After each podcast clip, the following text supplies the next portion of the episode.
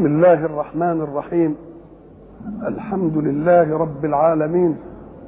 الصلاة والسلام على أشرف المرسلين. رحمة الله للعالمين وخاتم النبيين. سيدنا محمد وعلى آله وصحبه أجمعين. وبعد.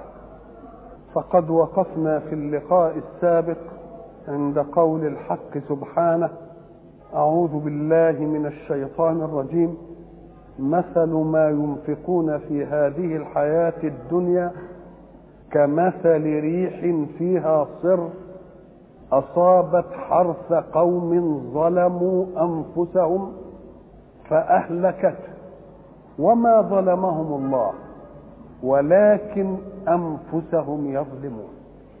بعد أن قال الحق سبحانه وتعالى إن الذين كفروا لن تغني عنهم أموالهم ولا أولادهم أراد أن يدفع شبهة قد تطرأ على السامع وهو أن هذه الأموال التي لهم ربما سخروها في عمل الخيرات. فيقول الله سبحانه لن تغني عنهم لا في الدنيا إن أنفقوها ولا في الآخرة لأنهم لا يملكونها.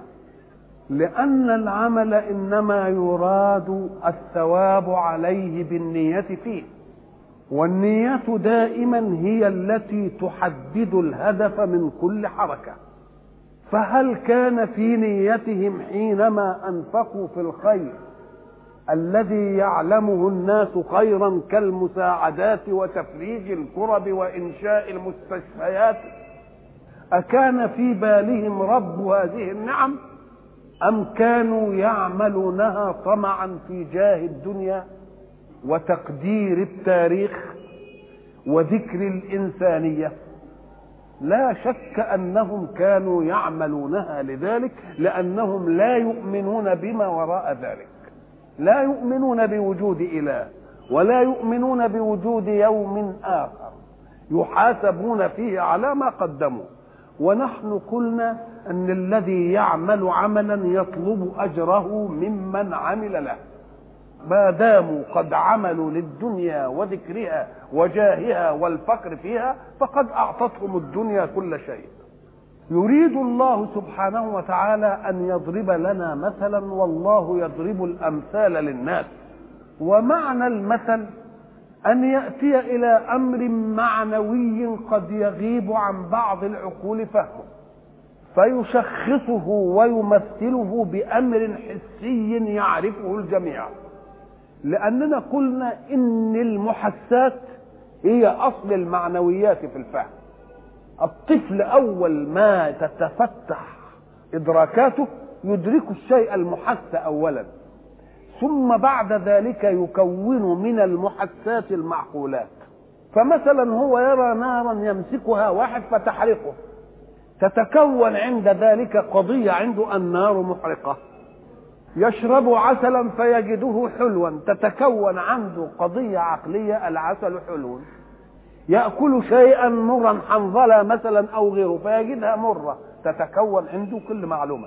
إذا فكل المعلومات التي يعرفها الإنسان بوسائل إدراكه المتعددة إنما تأتي من الأمور المحسة أولا. والأمور المحسة كما علمنا وسائلها خمس ظاهرة وهي العين لترى والأذن لتسمع والأنف لتشم. واللسان ليذوق والأنامل لتمس كل واحدة لها وسيلة إيه؟ لها إيه؟ غاية في الإدراك. دي اسمها الحواس الخمس الظاهرة. ولكن في حواس ثانية بعدين عرفناها. كنا ندرك أعمالها ولكننا لا ندرك أجهزتها ولا آلتها. مثلا حاسة الايه البعد. تعرف إن ده قريب منك إزاي وده بعيد؟ حاسة الثقل تعرف إن الشيء ده تشيله كده يبقى ثقيل والشيء ده تشيله يبقى خفيف. بأي شيء أدركت أبي عينك أبي أذنك أبي لمسك. طب كنت أدرك الثقل بس والمسه بس ده أنت لازم تشيله كده. الله إذا في حاسة اسمها حاسة إيه؟ حاسة الثقل. تدرك أن هذا الشيء أثقل من هذا؟ تمسك ده كده وده كده تقول لا دي أتقل. لأن العضلة التي تحمل أجهدت في هذا أكثر مما تجهد في ذلك. حاسة البين تمسك القماشة دي كده بأناملك كده وتحطها كده وتقول دي القماشة دي تخينة عندي. الله. بأي شيء أدركت هذه الدقة إنك تقول دي تمسك بوبلين هو بوبلين وبعدين تقول لا ده أرق شوية بأي شيء أدركت إن ده أرق شوية ده حاسه البعد بين الأنملتين.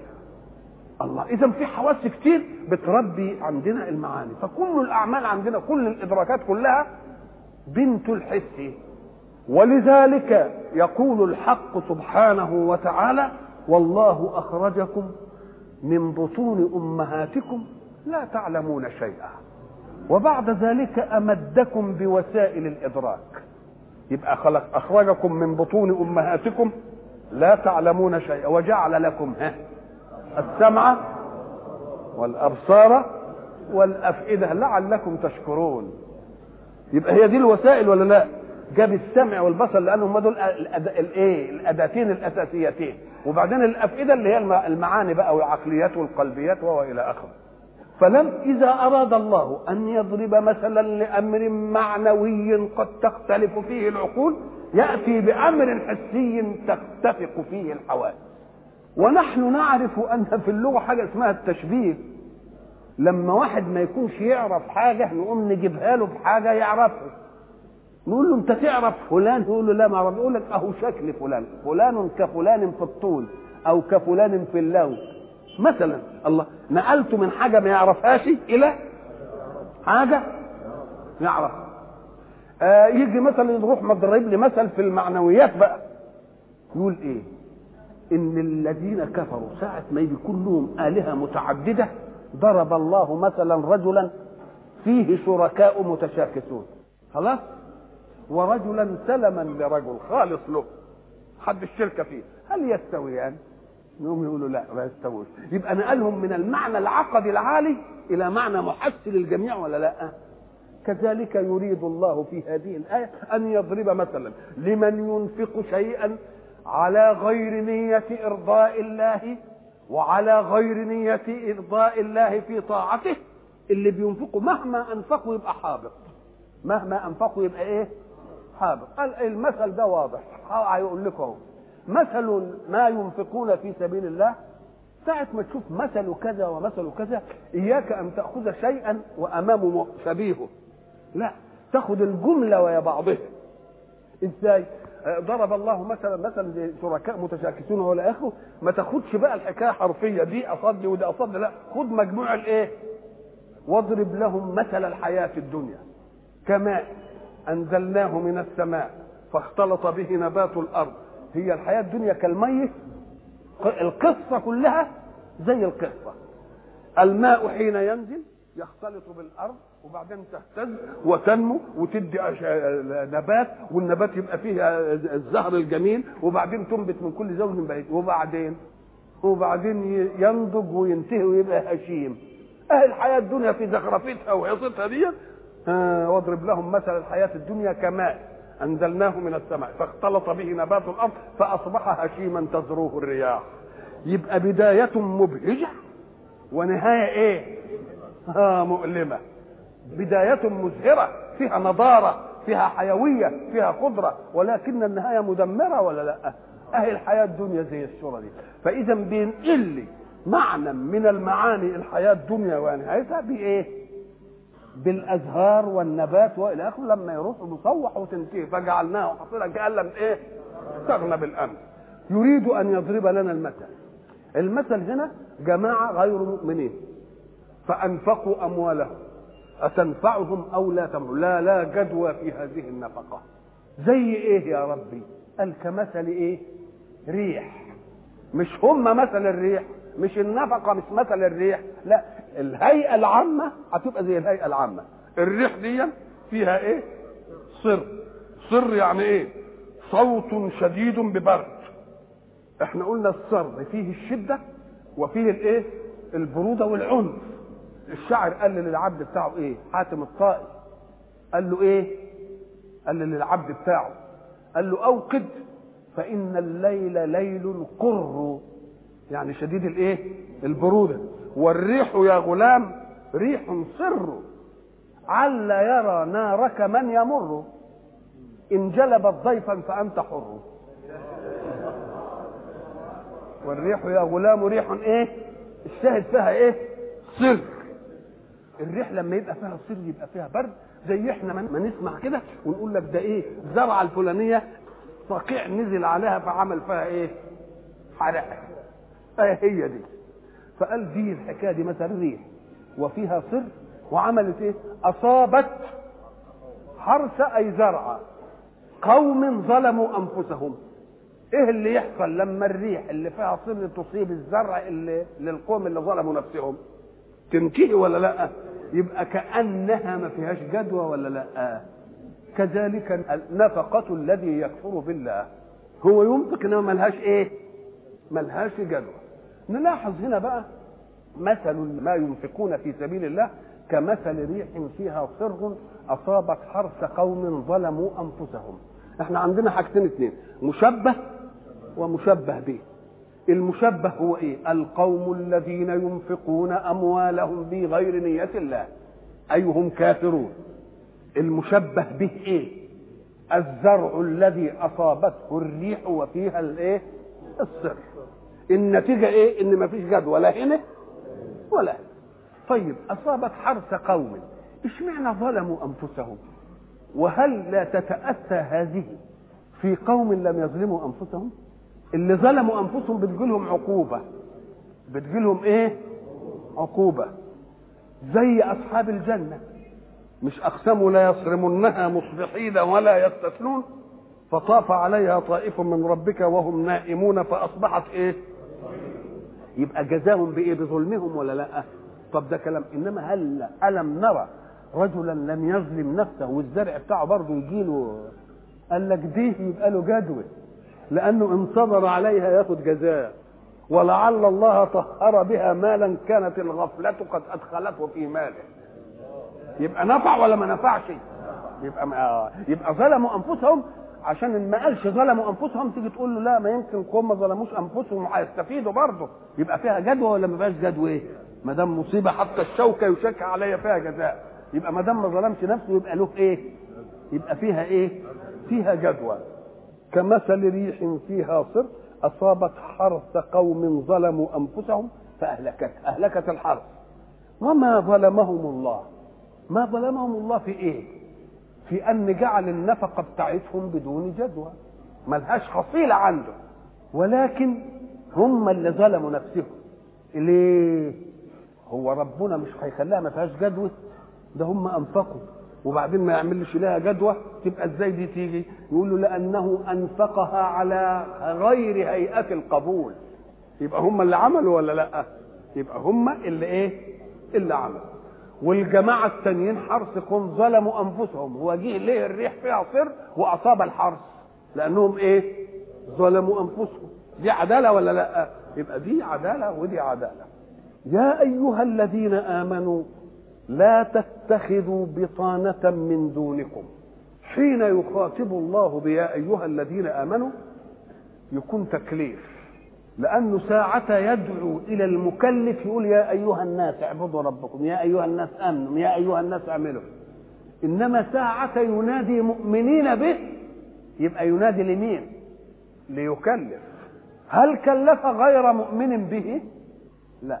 غير المؤمن به يدعوه إلى رحاب الإيمان. يقول له فكر في السماء فكر في الأرض فكر في مظاهر الكون فكر في كده عشان تؤمن بالإله. فإذا ما آمن بالإله يقول له ما دمت قد آمنت بالإله فتلقى عن الإله الحكم. يبقى لما يقول يا أيها الذين آمنوا يخاطب مين؟ مؤمنين. لا يكلف الله بافعل ولا تفعل إلا من آمن. أما من لم يؤمن فيناديه الله ليدخل في حظيرة الإيمان. فإذا ما دخل في حظيرة الإيمان يكلفه يقول له افعل كما دمت قد آمنت بي إلها قادرا حكيما خالقا مدبرا قيوما فاسمع مني ما يصلحك. افعل كذا ولا تفعل كذا. فإن جاء ما ظاهره أن الله نادى مؤمنا به ثم أمره بالإيمان زي ما يقول يا أيها الذين آمنوا آمنوا. نقول الله ده هو بيناديهم بأنهم آمنوا. صلة الموصول هنا إيه؟ آمنوا. طب وآمنوا إزاي؟ يقول لك هم آمنوا صحيح ولكن المطلوب منهم أن يضموا الإيمان دائما إلى الإيمان ليستمروا مؤمنين. ليستمروا؟ فإذا ما رأيت أن الله طلب من المؤمن موجودا فيك فاعلم أنه يريد منه الاستدامة. يا أيها الذين آمنوا قبل ما أقول لكم الكلمة دي برضو داوموا على إيمانكم. ليه؟ لأنكم من الأغيار و و ولذلك أفسح الله بالاختيار مجالا لقوم آمنوا فارتدوا. يبقى مش بمجرد ما يؤمن انتهت المسألة يقول يمكن يرتد والعياذ بالله. يقوم نقول يا أيها الذين آمنوا إيه؟ آمنوا. حين ترى يا أيها الذين آمنوا فافهم أنها تأتي للتكليف. وما دام للتكليف يبقى عنصر الاختيار موجود. افعل كذا ولا تفعل ولا تفعل كذا. إذا فحيثية كل حكم تكليفي من الله في مقدمة يا أيها الذين آمنوا. لا تبحث في علة الحكم بقى. تقول له أنت كلفتني بدي ليه؟ نقوم نقول له لا إيه ليه؟ دي مالكش حق فيها يا من آمن. لأنه لم يكلف إلا من آمن. فإذا كنت أنت آمنت بأنه إله قادر وحكيم وهو إلى آخره فأمنه على نفسه. افعل دي ولا تفعل. فهمتها أو لم تفهمها إحنا ضربنا مثل ولا نزال نكرره ونضربه للناس المريض الذي يشكو مثلا حينما يأكل يبقى مريض بإيه؟ الجهاز الهضمي تعبان. عمل العقل يعمل إيه؟ يقعد يفكر الدكتور مين اللي طب اللي باطني؟ مين اللي متخصص في في الجهاز الهضمي يقولوا له فلان. يقعد بقى وبالعقل كده يتنه رايح له. عمل عقله انتهى باختيار الطبيب. عمل عقله انتهى بإيه؟ فيذهب إليه. الطبيب يمسك الورقة ويقعد يشخص له الإيه؟ الدواء. أهو حين يكتب له الدواء يمسكه بيده ويقول له مش هشرب الدواء ده إلا إذا أقنعتني بحكمته؟ يبقى أنت بتعمل كده في المساوي لك كل عملك العقلي أنك آمنت بالله. بعد أن آمنت بالله حكيما تلقى عنه الحكم. لأنه مأمون على أن يوجهك لأنك أنت صنعته.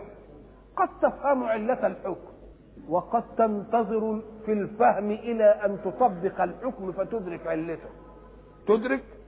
يجي يقول لك صلي. ما ادخلش وقت متى قال لك ده رياضة ومش رياضة. لا لا لا. صلي لأن ربنا قال لك صلي. لازم هو عارف وبعدين أنت تصلي تلتفت تلاقي نفسك إيه؟ انشرحت نفسك كده وارتحت وهو إلى آخره. تقول يا سلام. أدي علة الإيه؟ يبقى علة الحكم الإيماني تعلم بعد أن تنفذه ولذلك ربنا قال لنا تنبهوا يا عبادي اتقوا الله ويعلمكم الله.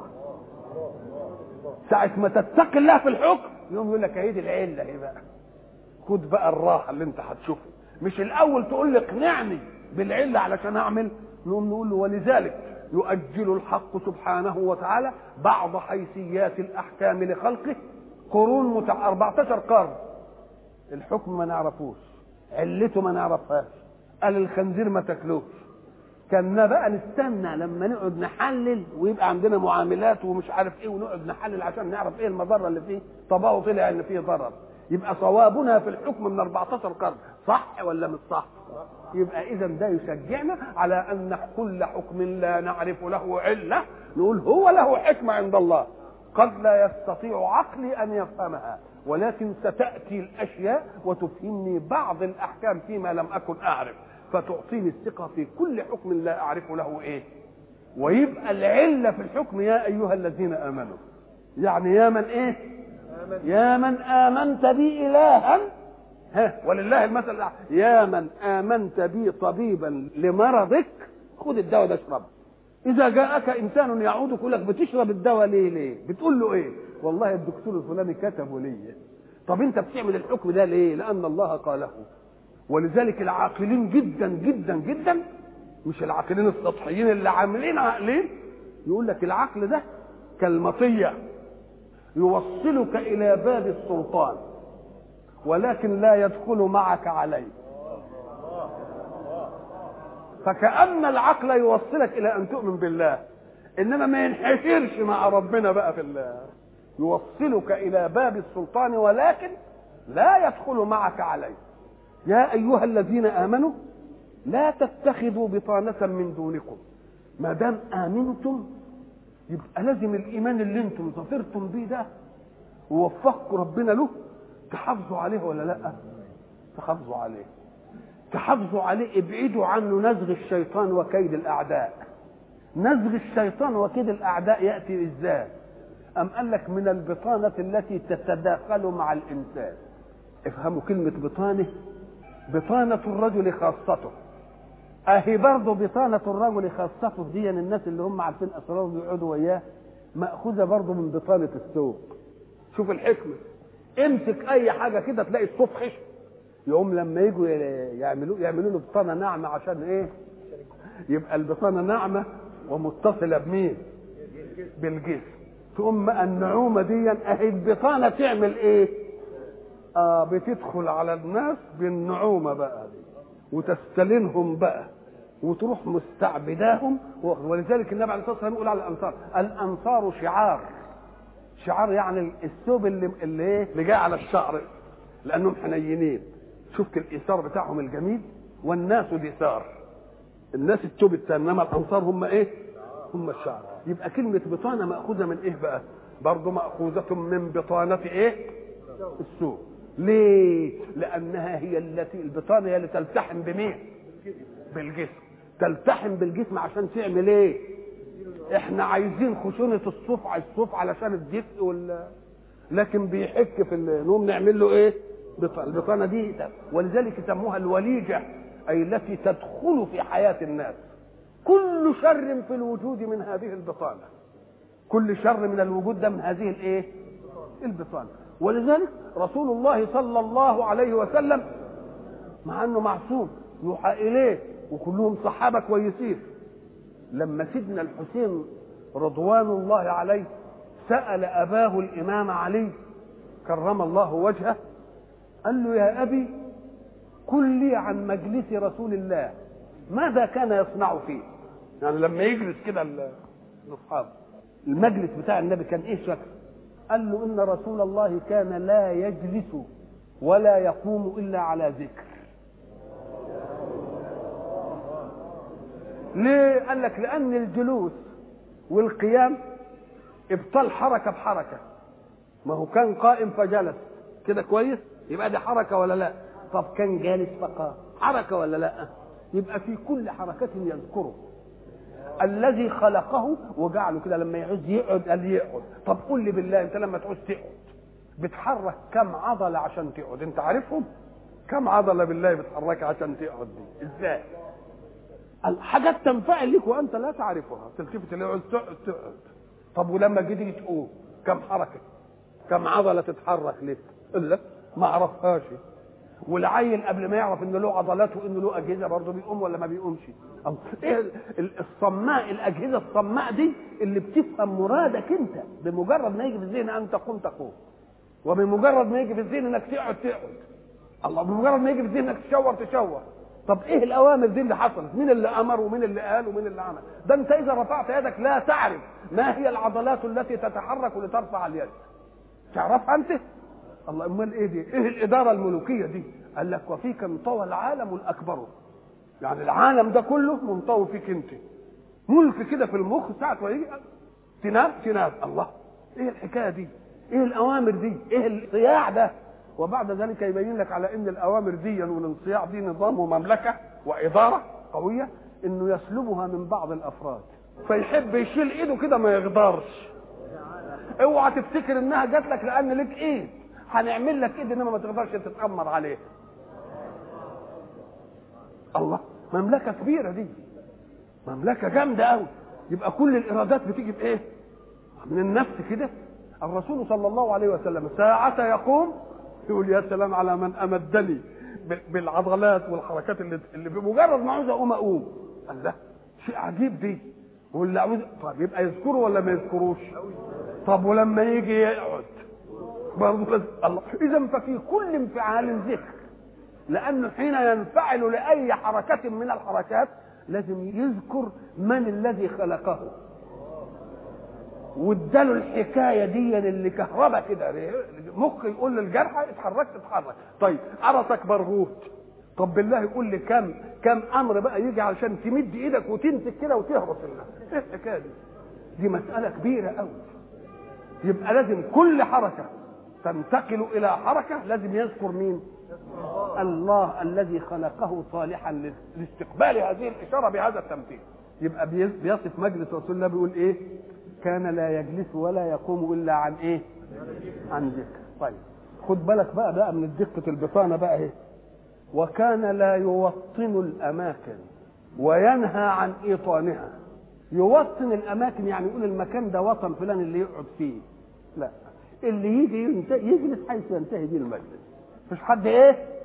لأن اللي يلزق بقى يقعد ويمكن ما يتكلمش ويميل على يقول لك ده عند ده له عند الرئيس حظوة جام شوف بيتبدد إزاي ويا شوف قاعد في ريحه إزاي. وبعدين يقعد يطلع بقى إيه؟ يعربد في خلق الله عشان القعدة دي. يقوم يقول لا لا يوطن الأماكن وينهى عن إيطانها. ولذلك مش هي دي اللي إحنا بنشوفها في المساجد كل واحد يعمل له حتة إيه؟ ما فيش حتة يصلي فيها الواحد إلا الإمام بس. اللي عايز يجي بالاول يجي بالترتيب كده. وكان إذا ذهب إلى قوم جلس صلى الله عليه وسلم حيث ينتهي به المجلس. في أدب أكثر من كده بقى. هو نفسه يجلس حيث ينتهي به الإيه؟ المجلس. لأن الله يريد أن ينوع اللقاءات. النهارده أنا قاعد في ريح فلان وبكرة قاعد في ريح فلان والثاني قاعد في ريح عايز ينوع اللقاءات عشان نندمج مع بعض. إنما جماعة قاعدين يقول لك لا لا يوطن أماكن النار طيب. وكان يعطي كل جلسائه نصيبهم من مجلسه. حتى لا يحسب جليسه أن أحدا أكرم عليه منه. إن إن إدى نظرة هنا يدي نظرة هنا. كلمة هنا يدي كلمة هنا. عشان الجليس بتاعه يعرف إنه إيه؟ أنه للناس كافة مش جاي لمخصوصين. وكل واحد يأنس إن ده رسوله مش رسول لده ولا إذا فالرسول صلى الله عليه وسلم كان بيعمل العمليات دي ليه؟ علشان يمنع إن إيه؟ إن أناس يلتحمون فيستغلون ذلك الالتحام فربنا بيقول يا مؤمنين تنبهوا. إلى أنكم في معسكر يخاصمكم ويعاند إيمانكم بكفره. وهؤلاء لا يمكن أن يتركوكم على حالكم بل لا بد أن إيه؟ يكيدوا لكم. هذا الكيد يتجلى في إيه؟ في إنهم يدسلكم أشياء. طب يدسوا لكم من أعداء ولا يشوفوا مين اللي يتمل أنتوا وياه؟ يجي عن طريقهم. أول الإسلام جاء وكثير ممن آمن له ارتباطات بمن لم يؤمن. قرابة فيه صداقة فيه حلف على القديم فيه جوار فيه أخوه من الرضاع ولا فيه. يبقى فيه وسائل كتيرة ولا لأ؟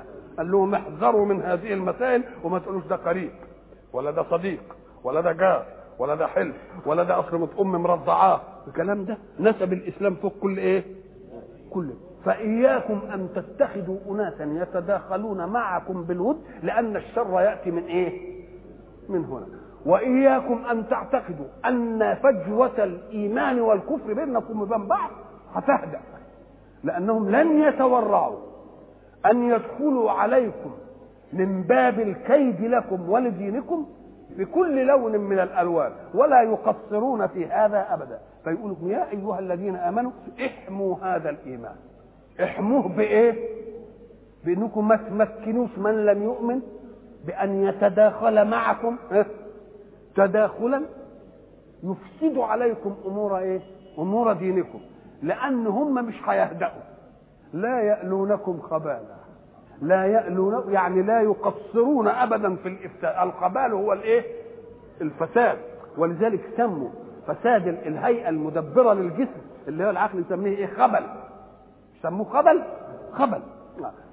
يا أيها الذين آمنوا لا تتخذوا بطانة من دونكم. يبقى مش المنهي أن لا نتخذ بطانة إنما أن نتخذ بطانة من غير المؤمنين. ليه؟ لأن المؤمن له إيمان يحرسه. المؤمن له إيمان ولكن دوك كافر. إيه اللي هيحرس إيمانه؟ لا تتخذوا بطانة من دونكم. ليه؟ لأن البطانة من غيركم لا تقصر لحظة واحدة في أن تريد لكم القبال والفساد. لا يألونكم إيه؟ قبال. ودوا أي أحبوا. ما عنتم؟ عنتم يعني إيه؟ العنة هو المشقة. ولذلك هناك يقول ولو شاء الله لإيه؟ لأعنتكم. يعني كلفكم بمشقات كثيرة إنما هو يسر لكم. يبقى إيه؟ لا يألونكم خبالا لأنهم يحبون المشقة لكم. طب والمشقة تنشأ من إيه؟ من إنك أنت متدين بدين وهم ينفخوا فيك بغير ما يقتضيه هذا الدين. تبقى نفسك اتوزعت ولا ما توزعتش نفسك اتوزعت. وملكاتك انقسمت على نفسها ولا لأ؟ وملكاتك انقسمت على نفسها. وما دام النفس وزعت والملكات انقسمت على نفسها هو فساد الدنيا والقلق والاضطراب بينشأ من إيه؟ من أن الملكات النفسية ما بينها السلام يعني مش منسجمة مع بعضها. ولذلك إحنا قلنا الجماعة اللي وصلوا إلى أرقى حياة اقتصادية. أمورهم ميسرة كلهم. شيخوخة مؤمنة. آه، تأمينات صحية تأمينات اجتماعية كل حاجة. والإنسان دخله يعني يسع حياة رغيدة. امال تعبانين ليه؟ طب امال ليه بي- بينتحروا؟ امال ليه بينجنوا؟ امال ليه بيبقى عندهم شذوذ؟ لأن إيه؟ الملكات النفسية غير منسجمة. وإحنا قلنا الملكات النفسية دي عشان يبقى فيها سلام يبقى لازم تكون منسجمة وإيه بعضها. إحنا ضربنا مثل مرة اذكروه جيدا. قلنا الرجل الذي ينظر إلى حلاله الست بتاعته بالله بيراقب مين وهو بينظر لها ها؟ ولا حد ينظر لها براحته كده. طب بينظر لواحدة مش بتاعته بقى يبص يلاقي شوف ده شايف ولا مش شايف. الله إيه- ينفع على الله. وإذا وإذا حد ضبطه كده له مش عارف إيه الله الله الله الله. الملكات عمالة تلخبط في بعضها جوه مفهوم؟ واحد هياخد حاجة بتاعته كده وراح مد إيده وواحد هيسرق قبل ما يمد إيده ويشوف مثلا. إيه الحكاية؟ يبقى الملكات منسجمة ولا ولا ولا خربانة ويا بعضها آه فإياكم. إياكم من البطانة من دونكم لأن هؤلاء لا يقصرون ابدا. يعني لا يتركون جهدا من الجهود إلا وهم يحاولون فيه أن يدخلوكم في مشقة. إيه المشقة تنشأ من إيه؟ من أنه يقول لك كلام وقربتك له أو ال- ال- الأشياء اللي بينك وبينه عايز تراضيه ودينك عايز أشياء. هتوفق بينهم إزاي بقى؟ الملكات انقسمت تيجي الإيه؟ تيجي المشقة هنا. يا أيها الذين آمنوا لا تتخذوا بطانة من دونكم لا يألونكم خبالا لا يقصرون أبدا يعني لا يتركون أي فرصة تأتي لكم بالفساد ودوا ما عنتم قد بدت البغضاء من أفواههم قد بدت البغضاء طب وما دام البغضاء بدت من أفواههم لهم هيتخذوهم بطانة ليه؟ يعني عايزين نفهم كده قد بدت البغضاء من إيه؟ آه قال لك ساعة ما يعمل جماعة غير مؤمنين بطانة لجماعة مؤمنين فيه منافقين ولا ما فيش فيه منافقين؟ أهو ما هو المنافق إحنا قلنا مش منسجم مع نفسه مش كده ولا لا؟ لأن له لسان وله إيه؟ وله قلب المؤمن لسانه وقلبه ما فيش ابدا طبعا يقوم لما يجي بقى المنافق يروح عند عند غير ال- المؤمن اللي هو المؤمن متخذه بطانة يروح لسانه يذلب بكلام بقى لمين؟ يقوم المنافق لأنه منافق يروح يقول لمين؟ تبقى قد بدت البغضاء من أفواههم. أين عرفتم البغضاء؟ من المنافقين اللي عمالين إيه؟ مذبذبين بين ذلك لا إلى هؤلاء ولا إلى إيه؟ قال لك ومع أن الذي يصلكم من بغضاء أفواههم ده قليل إنما اللي تخفي نفوسهم إيه؟ وما تخفي أكثر من هذا. قد بدت البغضاء من أفواههم. طب حين تبدو البغضاء من أفواههم إما أن يقولوها أمام منافقين يبقى ده يصح أنهم يروحوا يقولوها للمؤمنين. مش كده؟ طب وان قالوها لبعضهم؟ خلوا واحد مؤمن كده قاعد وبعد ذلك بعد ما يمشي إيه؟ فتحوا العيار عليه وقعدوا يقولوا كلام. وهم كفار زي بعض. يبقى مين اللي قال بقى؟ يبقى الله أعلم. الله أعلم من قيل فيه هذا الكلام. يوم ساعة هم ما يكونوا يتكلموا كلام بينهم وبين بعض. ولمزوهم وغمزوهم وسبوهم والى آخره. وبعدين ربنا يقفشهم كده. قد بدت البغضاء من أفواههم. كان يجب أن يتنبهوا ولا لأ؟ طب إحنا قلنا الكلام ده بيننا وبين بعض. إيه اللي راح؟ إيه؟ كان يجب يعلموا أن فيه إله بيرقب عملية الإيمان في المؤمن علشان ينبهه إلى أشياء. إنما برضه غباء ولا ولا التفتوا لدي قد بدت البغضاء من أفواههم وما تخفي صدورهم إيه؟ وما تخفي صدورهم أكبر. كان بمجرد ما تنزل الآية دي والقرآن يقول قد بدت البغضاء من أفواههم وما تخفي صدورهم. بالله لو لم يكن في صدورهم شيء. كانوا يقولوا إيه؟ يقولوا ما فيش لا في صدورنا حاجة ولا بتاع. إنما ما قالوش. وبرضه يبقى في صدورهم ولا لا؟ طب من الذي علم ما في صدورهم هب أن الغيظ الذي نضح على الألسنة نقله المنافقون. فمن الذي نقل لرسول الله ولصحابة رسول الله ما في صدورهم أكثر من ذلك؟ إنه الله. وما تخفي صدورهم إيه؟ أكبر. قد بينا لكم الآيات.